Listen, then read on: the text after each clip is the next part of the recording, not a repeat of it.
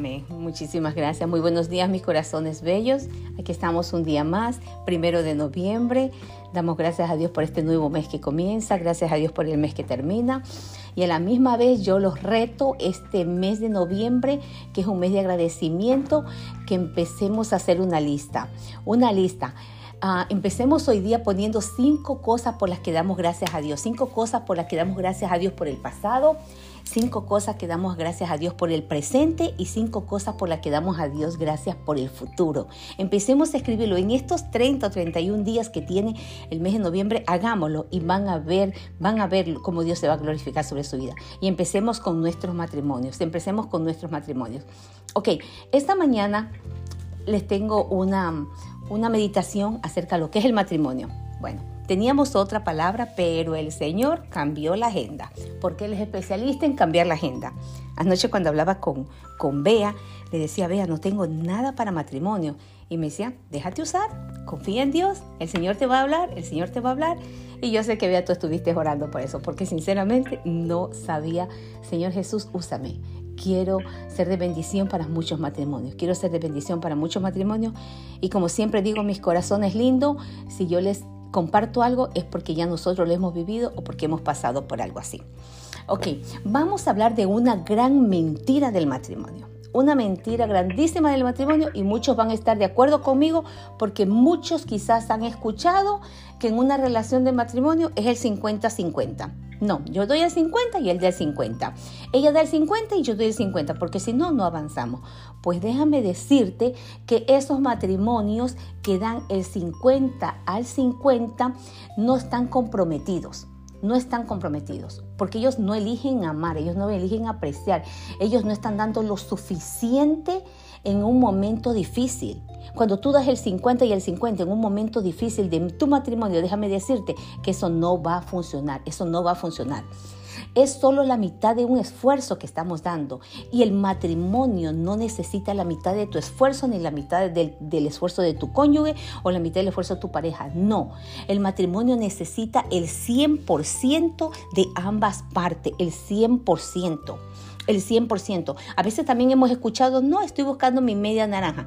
Déjame decirte que si hay una mitad de una naranja y la mitad de otra naranja, a veces unas naranjas salen dulces y salen con esas, con esas, ah, con las cositas que tienen adentro bien ricas, ¿no es verdad? Bien jugositas. Otras pueden salir agrias y esas cositas que tiene adentro, la, la pulpa puede estar seca y reseca y no va a dar un buen jugo. Entonces, si tenemos media naranja de una fruta, de una naranja y media naranja de otra naranja, déjame decirte que si hacemos un jugo, el jugo no va a salir rico. Mientras que si usamos una naranja completa y otra naranja completa, y las dos son de un mismo árbol, las dos son unas buenas naranjas, vamos a hacer un rico jugo. Así que no estemos buscando ni esa media naranja, ni estemos buscando ese 50% en una relación. No, es una gran mentira esto, es una gran mentira. El plan de Dios para el matrimonio es una relación basada en Cristo Jesús. Es un matrimonio, es una relación, podemos decir, aquí sí entramos a un trío, porque el Señor es la cabeza. Tú eres una esquina de este triángulo y tu esposo es la otra esquina de este triángulo. Eso es un matrimonio. Hacemos un triángulo y pongan ustedes al Señor Jesús en la parte de arriba. Él es la cabeza de tu matrimonio, Él es la cabeza de tu hogar, Él es la cabeza de tu familia. Y cada vez que tu esposo y tú o yo y mi amorcito buscamos a Dios, cada vez nos vamos uniendo más a Dios, vamos avanzando, vamos subiendo de nivel. Y al estar subiendo más cerca de Dios, al estar más cerca de Dios, estamos más cerca el uno del otro. Por eso la pareja tenemos que buscar juntos al Señor, tenemos que orar juntos, tenemos que leer la palabra, tenemos que, que buscar eh, este tipo de de, cosas como las que estamos haciendo en las mañanas, de orar, de encontrarnos, de, de, saber, de aprender. Miren las oraciones poderosas, miren que hay diferentes formas de orar. Bea tiene su manera de orar, yo tengo mi manera de orar, Jenny tiene su manera de orar, eh, Ivonne tiene la manera de orar de ella, Berito y Sandra tienen su manera de orar, uh, tiene una manera poderosa de orar. Todos oramos de diferentes maneras, porque el Señor nos pone cada mañana de qué debemos orar. Beatriz hablaba hoy día de vida y declaraba vida sobre nuestros matrimonios, que declaremos vida sobre nuestros cónyuges, que declaremos vida sobre nuestra familia. Entonces, estas cosas nos unen a Dios. Estas cosas para los matrimonios son básicas. Estas cosas para los matrimonios no son negociables. Yo no negocio esta mañana para, para mi matrimonio ni para mi familia. No, yo tengo que estar aquí, tengo que buscar de Dios y mi esposo tiene que hacerlo por su parte también, porque tiene que buscar de Dios. Tenemos que leer la palabra, sí, tenemos que buscar, porque recuerden que la salvación también es independiente. No porque yo sea salvo, se va a ser salvo. No, es independiente. Entonces, mientras más busquemos de Dios, esto ayudará a nuestro matrimonio, esto fortalecerá nuestro matrimonio, esto fortalecerá nuestro matrimonio, porque el Señor eso quiere. Quiere matrimonios fuertes, quiere matrimonios no con mentiras, como esta gran mentira del 50% o de la media naranja. No, es un esfuerzo del 100% para tener una relación sólida y próspera con el tiempo, con los años. Dice 1 Corintios 13, 7, 8, si alguien me ayuda a poner los versículos en el, en, el, en el chat, me gustaría mucho, me ayudaría. Dice, todo lo sufre, todo lo cree, todo lo espera, todo lo soporta, el amor nunca deja de ser. Pero si estamos dando el 100%, esta palabra de 1 de Corintios se va a cumplir en tu matrimonio, se va a cumplir en tu relación, se va a cumplir con tu pareja, se va a cumplir con tu esposo todo lo sufre, todo lo cree, todo lo soporta, todo, todo, dice, todo, la palabra todo es todo, T-O-D-O, pero con letras mayúsculas, todo, todo. Aquí no está poniendo excusa de, de una parte sí, una parte no. Entonces, chicos, tenemos que buscar de Dios, sí, Él tiene que ser el centro de nuestro matrimonio. Un matrimonio, hoy en día mucha gente lo, no lo toma ni como matrimonio, lo toma como un contrato. Se escuchan cosas locas. Una vez fui a la corte y uno, uno de los casos que, que yo escuché que dijeron ahí, que era por falta de compatibilidad que se estaban divorciando. Dije, falta de compatibilidad.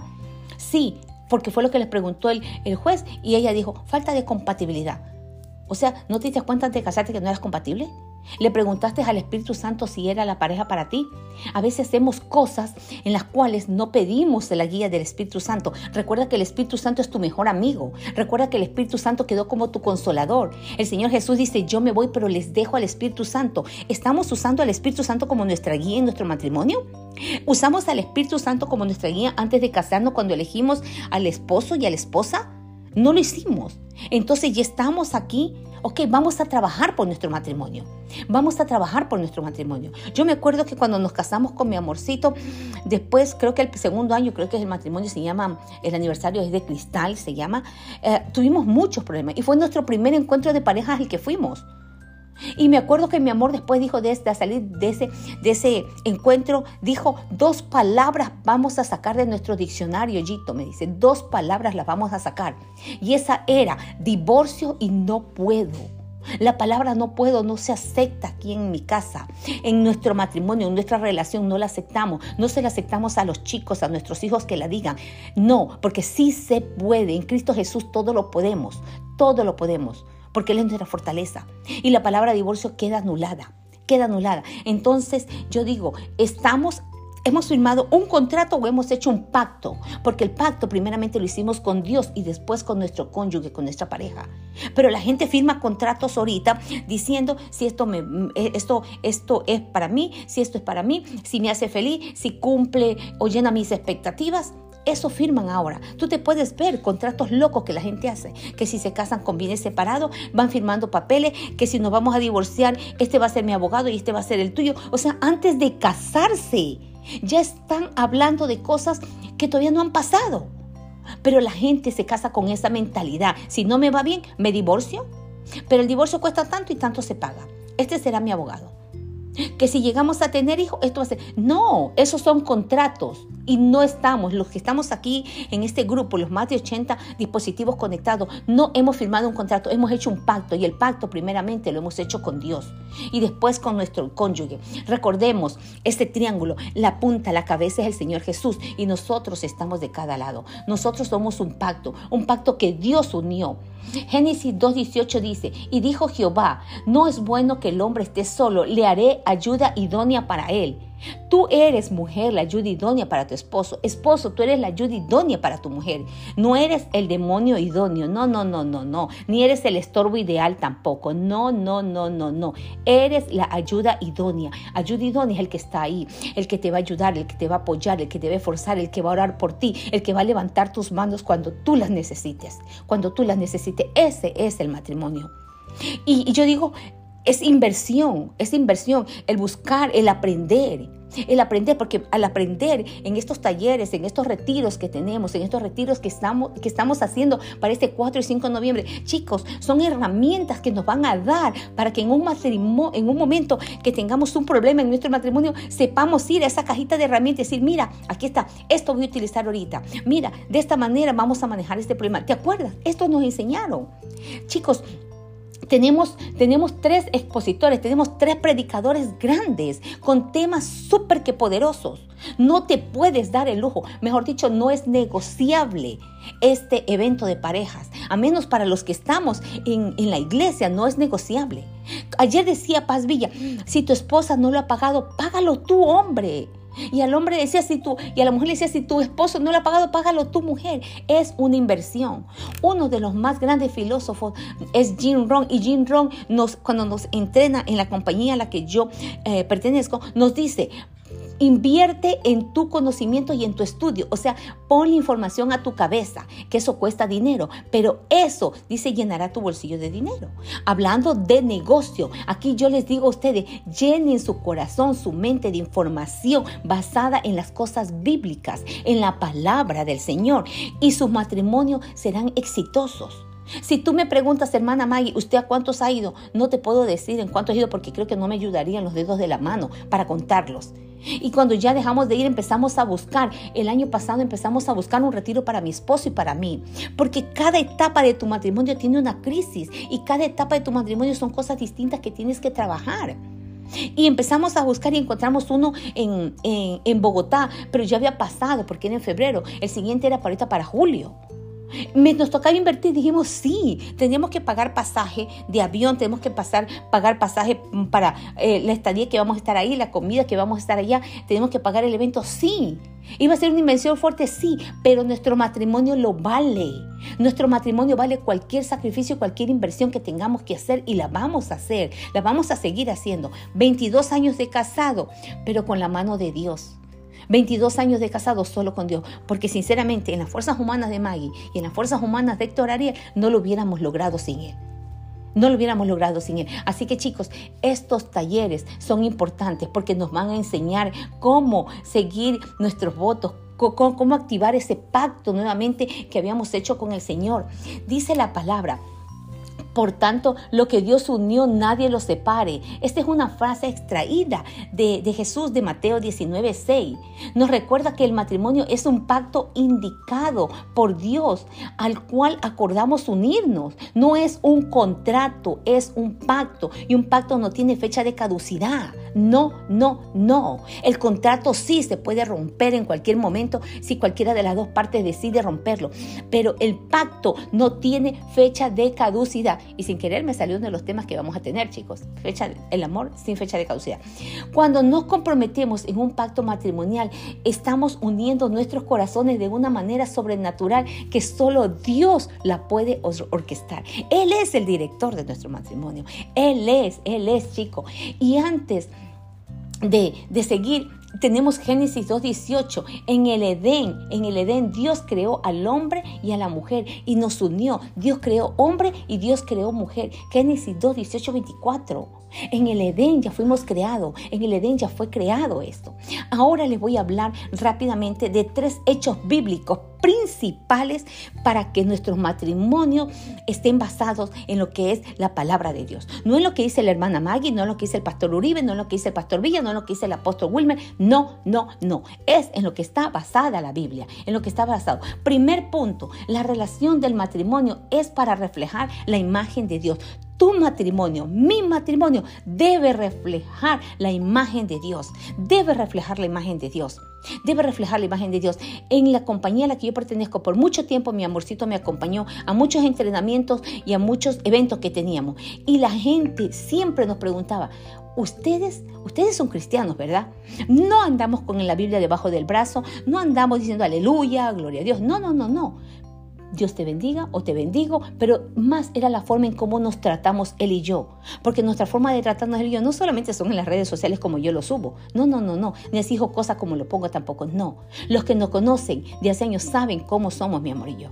A veces se me sale el Antón, por decirlo, pero ahí estamos, pero la sabemos llevar. Y ese, eso es lo que tiene que reflejar nuestro matrimonio. Que la gente, sin que tú lo digas, te pregunte, ustedes tienen algo diferente, ustedes son cristianos, porque nuestro matrimonio, como dice aquí, debe reflejar la imagen de Dios. Génesis 1.27, y creó Dios al hombre a su imagen a su imagen. A imagen de Dios lo creó, varón y hembra los creó. Fuimos creados a imagen de Dios. Entonces, si mi esposo fue creado a la imagen de Dios, yo fui creada a la imagen de Dios y nos unimos los dos y somos una sola carne, ¿qué tenemos que proyectar, mis corazones bellos? Tenemos que proyectar la imagen de Dios en nuestra relación, la imagen de Dios en nuestro matrimonio, la imagen de Dios en nuestro hogar en nuestro hogar porque estamos dejando un legado para las siguientes generaciones. Segundo punto, la relación de un matrimonio es que nos fructifiquemos, es que nos fructifiquemos en todas las áreas, en todas las áreas, no solamente en tener hijos, en todas las áreas, física, material, espiritual, económicamente, en todas las áreas, para que la gente se dé cuenta que los matrimonios de Dios son fructíferos, son fructíferos. Génesis 1.28 dice, Dios los bendijo y les dijo, fructificad y multiplicaos, llenad la tierra y juzgarla y señorearlas en los peces del mar, en las aves de los cielos y en todas las bestias que se mueven sobre la tierra. No es solamente tener hijos propios, podemos tener hijos adoptados. Si en un momento no podemos tener hijos, ¿por qué no adoptar? ¿Por qué no adoptar? Mi amor y yo, en el tiempo que nos dimos cuenta que yo no podía tener hijos, dijimos, vamos a adoptar. Estábamos listos para adoptar. Habíamos llenado todos los papeles y todas las cosas para adoptar. Fuimos aprobados para adoptar. Pero de repente el Señor Jesús, como le encanta sorprendernos, como nos encanta bendecirnos, como Él es el Dios de sorpresas, nos dimos cuenta que estábamos embarazados y vino Victoria Giret. Y después que no se podía, vino Mariel. Pero el Señor la llevó con Él. Era su propósito. Y después nos regaló a Ariana. El Señor es un Dios de sorpresa. Él te bendice y Él te sorprende grandemente. Así que si no podemos tener hijos propios, podemos adoptarlos. Esa es una forma de fructificarnos. Darle a alguien algo que podemos nosotros, que tenemos para dar. Tercer punto, el matrimonio es una relación monógama entre marido y mujer, como se estableció en la ley original. Mateo 19:5 dice, y dijo, por esto el hombre dejará a padre y madre y se unirá a su mujer y los dos serán una sola carne. Ya no somos dos, somos uno. Así que lo que yo siento lo siente él y lo que siente él lo siento yo, porque somos uno, somos una relación monógama, marido y mujer, hombre y mujer, mujer y hombre, porque así lo estableció, porque esa es la ley, porque ese es el principio, porque ese es el principio. Cuarto punto, en el matrimonio el esposo y la esposa son iguales ante Dios. Nosotros somos iguales ante Dios. No creas que el hombre es más ni que la mujer es menos, no, porque Dios nos amó por igual, porque Dios murió por igual, tanto por él como por mí, tanto por ti como por tu esposa chicos. Así que no piensen, Él es más y yo soy menos. No, antes Dios somos iguales nosotros. Efesios 5, 29, 31. Porque nadie aborreció jamás a su propia carne, sino que la sustenta y la cuida, como también Cristo a la iglesia, porque somos miembros de de su cuerpo, de su carne y de sus huesos. Por esto dejará el hombre a su madre y se unirá a su mujer y los dos serán una sola carne. Palabra de Dios. Palabra de Dios, seremos una sola carne. Mi amor dejó a su familia, yo dejé a la mía, nos unimos y somos una sola carne. Una casa, una sola carne. Dos personas, una sola carne. Esto está en Efesios 5, 29, 31. Así que no, nadie es más ni nadie es menos. ¿Y qué historia de amor más bella tenemos nosotros en la palabra de Dios, en la Biblia? La historia más bella de amor que tenemos nosotros es la de Cristo por su iglesia, la de Cristo por su iglesia. Él lo dio todo, Él dio su vida por la iglesia, que era su esposa, que es su esposa, o sea, por cada uno de nosotros. Asimismo, los hombres y las mujeres tenemos que darlo todo por nuestro matrimonio, todo, porque está escrito, porque está escrito y debe ser así.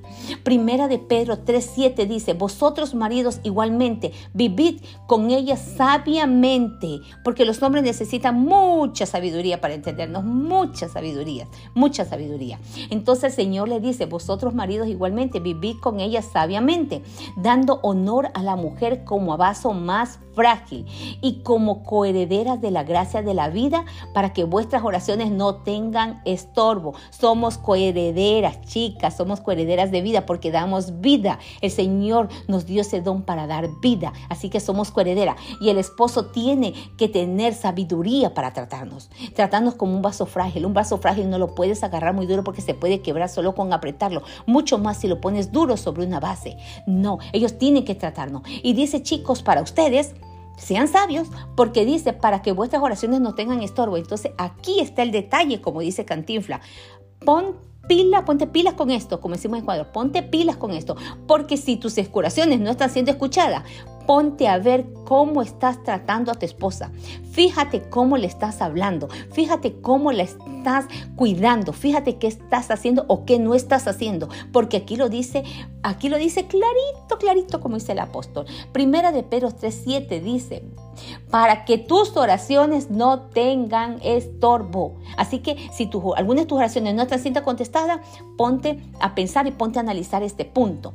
El 5 dice, el matrimonio es una relación indisoluble. Es una palabra difícil de pronunciar, tuve que repetirlas muchas veces para poder pronunciarlo ahorita en la mañana. Indisoluble, excepto por razones muy, muy, muy, muy relevantes, que no las vamos a discutir ahorita no la vamos a discutir ahorita. Pero el matrimonio es una relación indisoluble. Apréndetelo, escríbelo con letras mayúsculas, toitititas estas letras. Indisoluble. Y empecé a buscar el significado de indisoluble, porque ustedes saben ustedes que yo soy media curiosa. Así que la relación, dice relación que es unión, que no se puede ser disuelto o desecha. O sea que es una relación que no puede ser disuelta ni desecha. Nadie ni nada lo puede deshacer ni disolver. Solo Dios, solo Dios. ¿Qué es indisoluble? ¿Qué es el sinónimo de disoluble? Empecé a, buscarlo. Dice que no se puede desunir o no se eh, y que es inseparable. O sea, el sinónimo es que no se puede desunir y que es inseparable. Eso es indisoluble. Y en la enciclopedia castellana, para ponerle un poquito más de sazón a esto, dice, el adjetivo se emplea para calificar aquello que es imposible de disolver. Es algo imposible de disolver. La lengua castellana lo dice, el diccionario castellano dice, algo imposible de disolver. Ok, así que Dios nos dice en esta mañana que tu matrimonio, que mi matrimonio es una relación indisoluble. Así que ya les dejé los significados para que lo entiendan de mejor manera. Ahora, el punto número 6, el esposo es la cabeza, es un líder amoroso de la relación y las esposas tenemos que estar sujetas a ello. Recuerden de dónde salimos nosotros, de la parte izquierda del hombre, de aquí de la costillita, donde está el corazón, que es una parte muy delicada. De ahí salimos nosotros, de ahí salimos nosotros, chicas. Por eso tenemos que estar sujetas a él. Ok, Dios dice al varón y a la mujer que Dios nos hizo dice que el, varón no es sin la mujer y la mujer no es sin el varón. O sea que nadie somos más ni somos menos en esta relación. Terminamos con esto. Colosenses 3:19, maridos, amad a vuestras mujeres y no seáis áspero con ella. Resumiendo esto, podemos ver que las escrituras nos están diciendo que el matrimonio es una, es una unión íntima y complementaria entre un hombre y una mujer en las que dos se vuelven uno solo físicamente para toda la vida. Tu matrimonio, mi matrimonio y el matrimonio de todos los que estamos ahorita aquí reunidos es para toda la vida. Las escrituras nos hablan que somos dos que nos convertimos en uno. Génesis 1.27. Creó Dios al hombre y a la mujer a su imagen y los creó varón y hembra y así los creó. Este fue el principio, ese es el presente y ese será el futuro. Así nos creó Dios, hombre y mujer, a su imagen y semejanza y nos puso para que fructificáramos. Así que el hombre y la mujer en la relación de un matrimonio son de la misma naturaleza. Sí, somos la misma naturaleza, somos una esencia del Señor Jesús, iguales como personas íntimas en una relación con un propósito común, dejar un legado para nuestra familia, dejar un legado para las siguientes generaciones, dejar un legado para nuestra iglesia, dejar un legado fuerte de los matrimonios que nuestros hijos tienen que ver y que tienen que seguir ellos también. Somos personas con personalidades diferentes, sí, pero con roles también diferentes, diferentes porque ya les dije los roles que tenemos cada uno de nosotros dentro del matrimonio. El esposo dirige siendo la cabeza y la esposa nos sometemos a ese liderazgo porque somos su ayuda idónea. Doy gracias al Señor por esta palabra. Padre, te damos gracias esta mañana, Señor Jesús. Te doy gracias por cada pareja que estamos aquí congregada, Padre amado. Te pido que tú seas cubriéndonos con tu preciosa sangre, Señor Jesús, para que nos protejas en todo momento, dando la sabiduría que necesitamos, Señor Jesús. Y te pedimos perdón, perdón por cada pecado cometido sobre nuestro matrimonio, perdón por todo acto de violencia que hayamos cometido en nuestro matrimonio, perdón por cada palabra hiriente que haya salido con odio de nuestras bocas hacia nuestro cónyuge. Te pedimos perdón por cualquier acto de venganza, de hostilidad o de inmoralidad, Señor Jesús. Te pedimos perdón, te pedimos que tú limpies y que tú nos perdones toda maldad, bendito Señor, y que tú nos ayudes a renovarnos cada día y a buscarte cada día con un corazón concrito y humillado. Te buscaremos, Señor, buscaremos tu presencia, buscaremos la presencia del Espíritu Santo para que sea nuestra guía, para que nos capacites con sabiduría y con amor, Señor Jesús. Bendice cada uno de nuestros matrimonios y bendecimos a cada uno de los matrimonios que estamos representados en esta mañana, Señor Jesús, y declaramos que tú quitas todo obstáculo